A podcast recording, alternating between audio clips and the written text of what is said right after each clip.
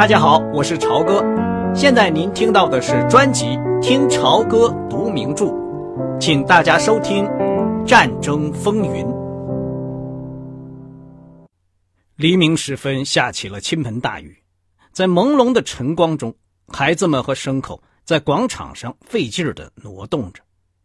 一辆辆的卡车见着泥水从旁边开过，车轮打滑，激起了一片污泥。车厢里好多东西已经吃喝一空，所以现在轿车的后座宽敞了一点。维克多·亨利本想对开车的厨师赞扬几句，但是他没有开口。帕米拉挤在他父亲和帕格之间，抓紧时间抹了点口红，眼睛也装饰了一下。帕格想，在这个环境里。他看上去就像一个去做劳军的电影明星一样。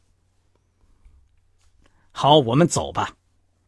安菲基耶特洛夫说：“这样的天气，我们要走的稍微慢一点，少走点。”轿车颠簸滑行了一百码左右，就陷入一个大泥坑，走不动了。啊，我希望我们能再多走一点。”上校说。穿着长大衣的士兵们。围着轿车，喊着使劲的推，终于把车推动了。车轮走上硬一点的路面，溅着水花，摇晃着，转过方向，开出了小镇。在田野间的柏油公路上跑了一段以后，他们开进了一条小路，进入了一片森林。厨师的开车技术很高，但也许是司机的烹调技术高。帕格一直都没有搞清楚。他沿着凸凸凹凹的车辙，又是土堆又是深坑，走了大概二十分钟，就再也走不动了。帕格和上校司机一起下了车，发现后轮的车轴陷在红色的粘土里了。雨仍然下得很大，他们现在很大的树林里，四周很清静。雨点掉在烧热的引擎盖上，发出吱吱的声音。我想他带了铲子，帕克说。对，我也这么想。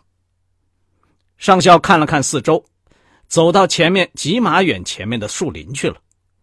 帕克估计上校一定是在动手干活前要先方便一下。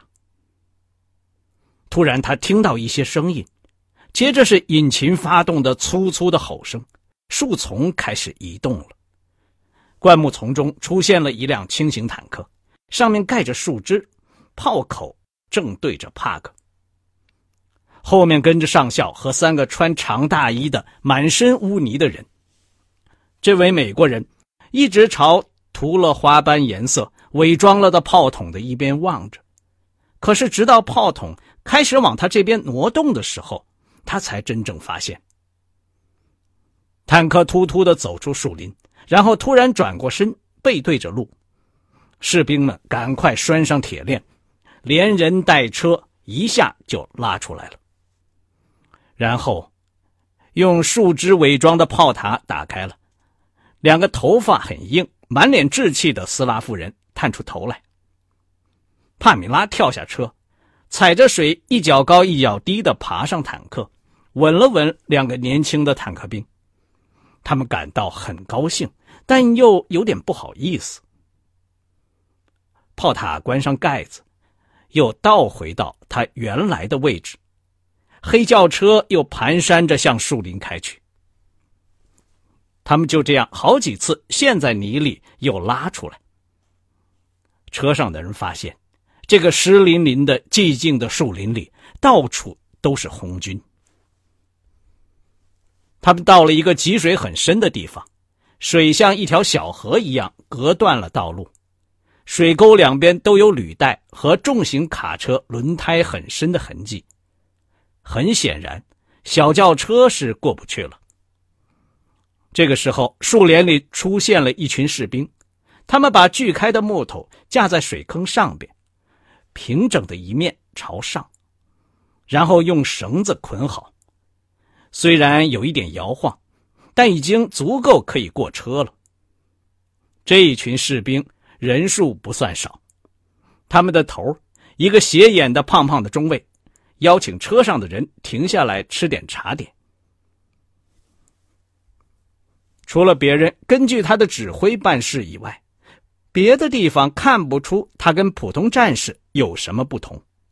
他们都穿着一样的衣服，身上都沾满了红土。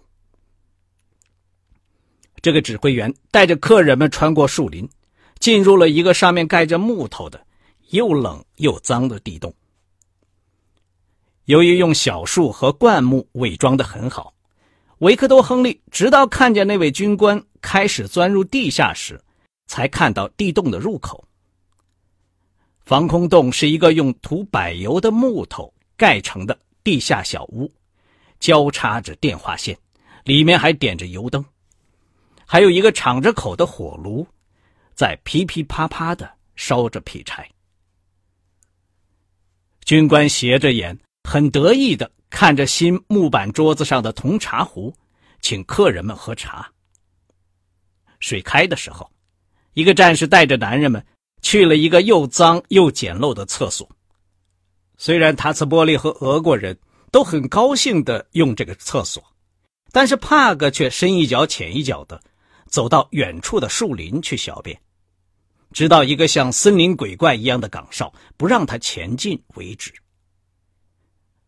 美国人小便时，士兵站着当警卫，很有兴趣的看着外国人是怎么小便的。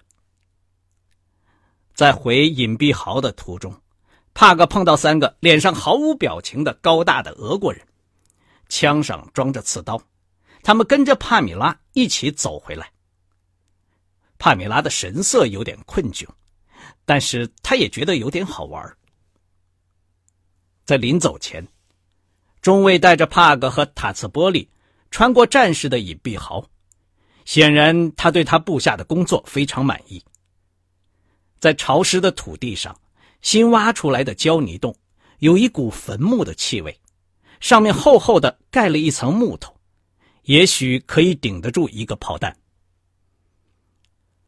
浑身沾着泥块、满脸胡子、穿着长大衣的士兵们，蹲在暗处抽着烟、谈着话，他们在等候着命令。看起来，他们对现在的状况很满意。帕格看到两个士兵拖着一个有盖的菜桶。士兵身上和菜桶都沾上了泥，有的战士从桶里拿出一团炖菜，撕一块黑面包就吃了起来。这些士兵大口咬着面包，慢慢的抽着烟，安静的望着客人们，慢慢的转过脑袋看着他们走过壕沟。他们看上去很健康，营养充足，就像蚯蚓一样，像是在红土里。已经习惯了。看来他们过着一种艰苦的，但有吃有穿的简朴的生活。在这里，维克多·亨利第一次得到一个不可磨灭的印象：叶夫连科所说的是对的，德国人可能取得很大的胜利，但红军总有一天会把他们赶出去。我的天哪！在往回去上车的路上。塔斯波利终于喃喃的开口了：“一九一五年，比利时人做不到这样，他们就像动物一样生活。他们可以。”亨利回答了一句，就不再往下说了。因为他们说这几句简单的悄悄话时，安菲基耶特洛夫眼睛正盯着他们。好了，我们离开目的地实际上不远了，俄国人说着。从脸上抹去雨水，把帕米拉扶上后座。如果不是路太滑，我们现在早就该到了。汽车溅着泥水颠簸着开出树林，低低的灰云下面，一大片几英里远的原野在前面展开，就像桌面一样平整。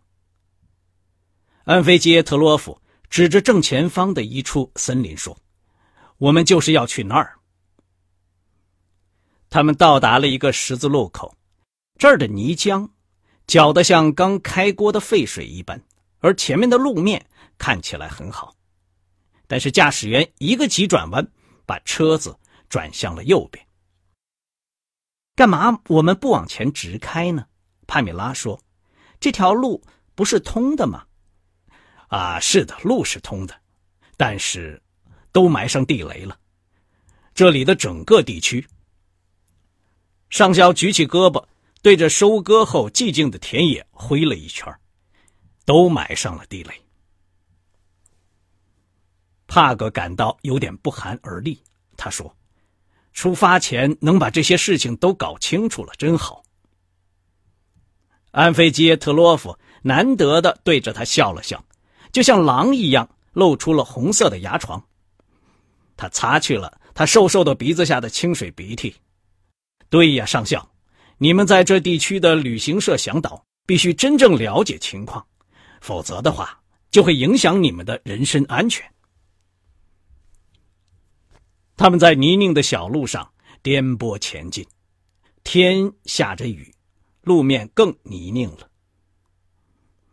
又走了一阵，汽车的四个轮子都陷入泥坑，不再动弹了，停在一大片望不到尽头的黄色的植物的根茬中间。这回没有出现来救援的人，他们来不了，除非他们能从地底下钻出来。但是帕格还是觉得会有人来救援的。驾驶员用铲子清理了轮子后边的泥土以后，在后轮的前面放下了木板。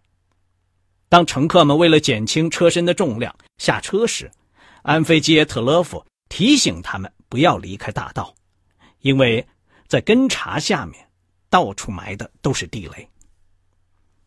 污泥和木屑溅了他们一身。汽车摇晃着爬出了泥坑，他们继续向前走。帕格不打算再来推测方向了。一路上，他们连一块路牌、一个标记也没有见到。低垂的灰云下面，一丝阳光也没有。在那些蚯蚓兵待的树林里，炮击声比在村子里要轻一些，而在这里。声音则相当的大，但也可能是由于曲折的战线远近不同所致。显然，他们已经停止西行，因为西边就是德国人的阵地了。汽车在火线后面五英里左右的地方缓慢的前进着。我们要在这里绕一下道。坦克兵上校在另一个十字路口说：“但是你们会看到一些有趣的东西。”他们开进了庄稼地，那里高大的青黄的谷物还没有收割，就已经开始烂在地里了。走了一英里路左右，安菲基耶特洛夫让驾驶员停下车。也许你们不会反对在这儿伸伸腿，他说：“你们都穿了很不错的厚靴子。”他古怪的看了帕米拉一眼。但是您可能会讨厌在这里步行。也许您和驾驶员可以一起留在车上。我可以的，除非您要让我留下来。很好，走吧。他们推开庄稼地往前走，寂静而淋了雨的庄稼地里散发着熟透了的谷子的香味儿，很有点像一个很大的果园。但是客人们跟在安菲杰特洛夫后面排成一队，吱嘎吱嘎踩着泥水往前走，没有多远，就突然闻到一种刺鼻的腐烂恶臭。他们互相交换了一下眼色。当走到宽阔的地面时，他们突然看到了腐臭的原因。他们现在正面对着一个真正的战场。四面八方，庄稼被压倒在棕色的烂泥里，形成一道道交叉的车辙。一些小块的没有被压的谷物还站在那儿，在压出来的长长的棕色的车辙和青黄色的庄稼之间，到处是被击毁的坦克，有的翻倒在一边，有的整个翻过来。他们的伪装涂漆被烧的到处都是黑色的泡。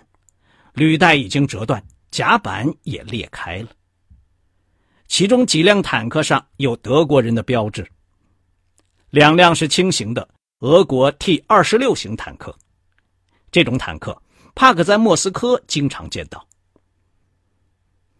大家闻到的臭味是从德国人的尸体上发出来的。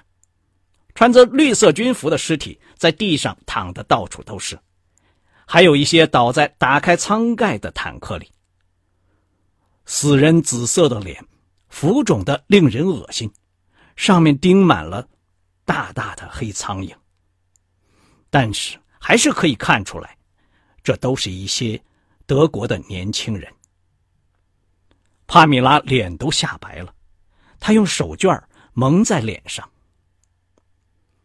这我很抱歉，上校说，脸上流露出一种厌恶的表情。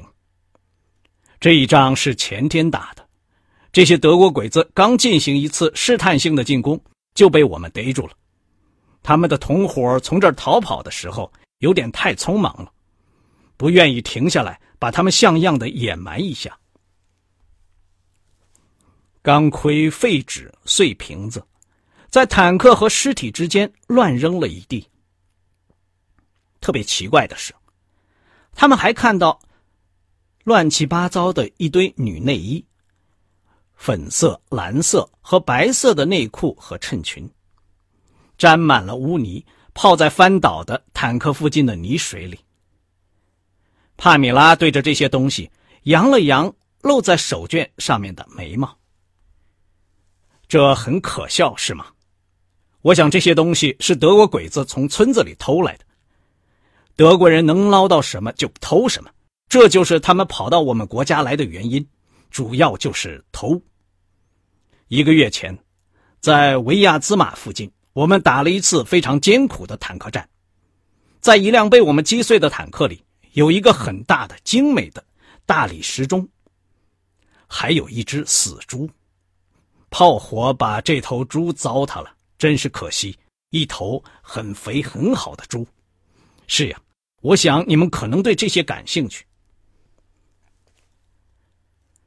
被击毁的装甲车图片在莫斯科是常见的，但真正的德国坦克在这之前，维克多·亨利只是在柏林见过。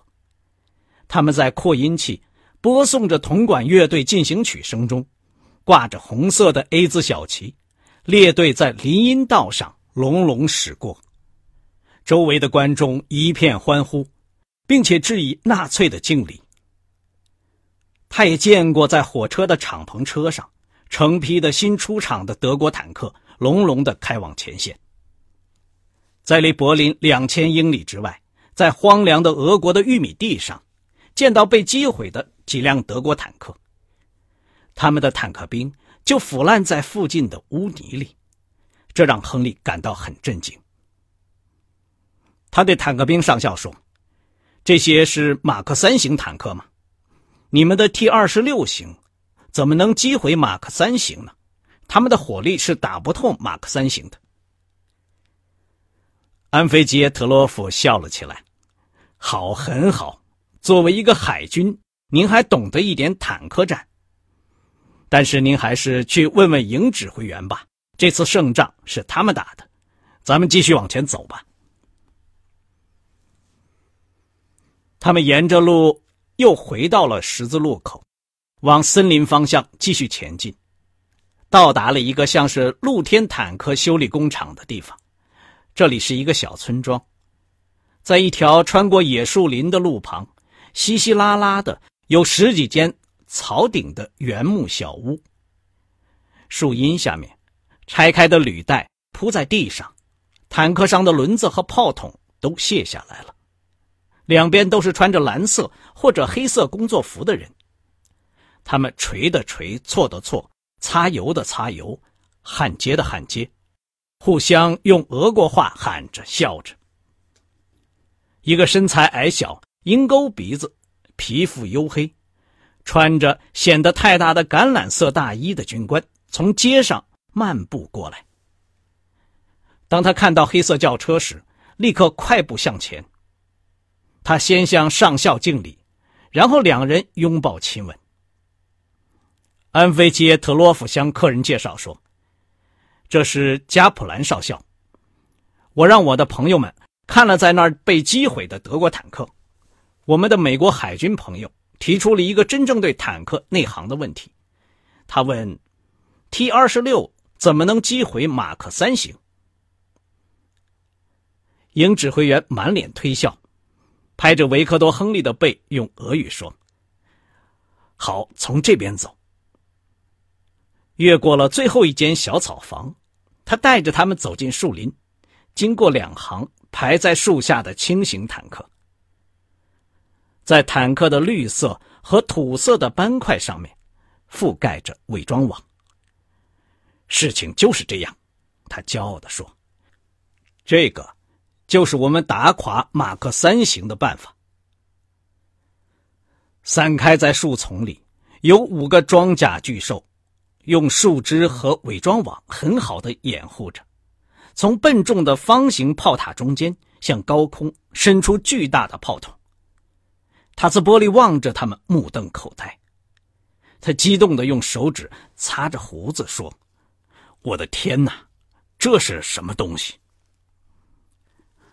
我们最新的俄国坦克，安菲吉耶特洛夫说：“叶夫连科想，这个可能使罗斯福总统感兴趣。”太奇妙了，陶吉说：“我听说过你们有这些庞然大物，但是他们有多重？一百吨？看看这个炮筒。”俄国人相视而笑。安菲吉耶特洛夫说：“这是一种好坦克。”塔斯波利问他们能不能爬到里面看看，出乎帕格意料，上校同意了。帕格在往上爬的时候，年轻的坦克兵扶着瘸腿的胖胖的英国人登上了舱口。指挥塔里面尽管挤满了机器、仪表、笨重的大炮后膛，但是还有不小的活动余地。使人吃惊的是，坦克有一种。新轿车的气味，帕格估计，这是从炮手和指挥员坐的厚厚的皮座上发出来的。关于坦克，他懂得不多，但尽管有些仪器架和线路都做得比较粗，但内部金属的记忆看来不错。各种仪表、阀门和控制器，外表看上去都像老式的德国货。我的天哪，亨利！这是陆地上的战列舰，塔茨波利说：“你跟我们做过的那些小铁皮罐比一比，最好的德国坦克跟今天这个东西一比，就像蛋壳了。他妈的，就是蛋壳！这可真没想到。”当他们爬出来的时候，士兵们已经聚集在坦克周围，也许已经超过有一百人了。帕米拉站在装甲甲板上。在男人们的注视下，他感到又不好意思，又有趣。他裹在结着泥块的羊皮里面。帕米拉并不是一个迷人的目标，但看起来他的在场使坦克兵们感到激动，他们就像着了迷一样。一个苍白的、圆脸上戴着眼镜、长着黄色牙齿的军官站在他身边。加普兰介绍他是教导员。教导员。愿意你们见一见全营的官兵。安菲吉耶特洛夫对维克多·亨利说：“他认为你们的来访是一个重大事件，可以用来鼓励他们的斗志。”好极了，维克多·亨利说。圆脸的教导员刺耳的、滔滔不绝的高谈阔论，他只能偶尔听懂一句半句，但从热诚的语调、挥舞的拳头、共产党人的口号。以及漂亮的年轻坦克兵们天真而专心致志的脸色上，可以猜想出讲话的大意。教导员的讲话一半像宗教复兴会的讲道，一半像球队教练的鼓励训话。突然，士兵们欢呼起来。安菲杰特洛夫开始翻译，每隔三四句就翻译一下。这个时候，圆脸的教导员微笑着对他说。我现在以红军的名义欢迎美国海军上校亨利、英国战地记者塔茨波利，特别是勇敢的英国女记者帕米拉，到我们前线来，见到一个漂亮的脸，总能提高战斗人员的士气。大家都笑了起来。但是我们不怀什么恶意，塔斯波利小姐。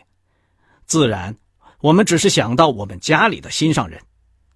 另一方面，您父亲很聪明，跟您一起来保护您，不让您受健壮而风流的俄国青年坦克兵的引诱。又是一阵笑声和掌声。你们向我们证明了，在我们跟法西斯狼的斗争中，英国和美国的人民并没有忘记我们。斯大林同志曾经说过：“哪一方面内燃机多，哪一方面就会赢得战争。”为什么内燃机这么重要？因为石油是今天最大的能源，而能量决定了战争的胜负。我们坦克兵都懂得这一点。希特勒和德国人认为，他们很快就会制造出很多的内燃机来装备坦克和飞机，趁世界还没有准备就占先一步。希特勒甚至希望，一旦他决定向和平的苏联人民进攻，美国和英国某些统治集团就会帮助他们。但是他错误地估计了形势。这两个伟大的国家和苏联人民结成了一条不可动摇的战线。我们的客人们的到来，就是向我们说明了这一问题。我们三个国家拥有的内燃机比德国多，我们的工业也比他们多得多。所以我们要制造更多的机器，因此，我们一定会打赢这次战争。